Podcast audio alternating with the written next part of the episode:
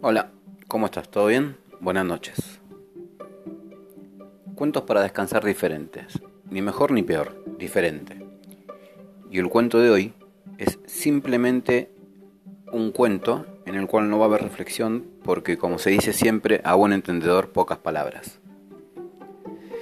Y el cuento de hoy pertenece a un capítulo de mi libro que se llama Sos un inútil, sos el mejor, lamentablemente tenés razón y el capítulo se llama Mi amigo el exitoso.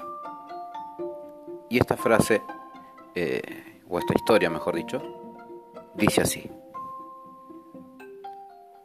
Una verdad que duele, pero muy cierta.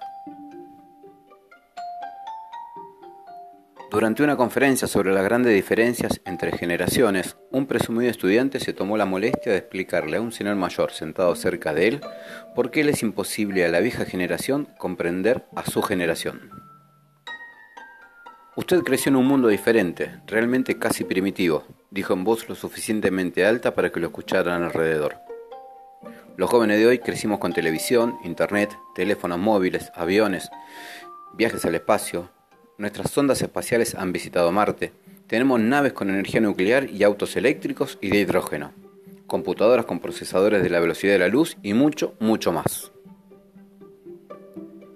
Luego de un breve silencio, el señor mayor le respondió. Tienes razón, hijo mío. Nosotros no tuvimos nada de esas cosas cuando éramos jóvenes. Pero tuvimos la capacidad de inventarlos.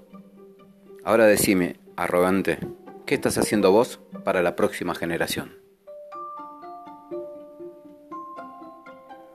Muy buenas noches.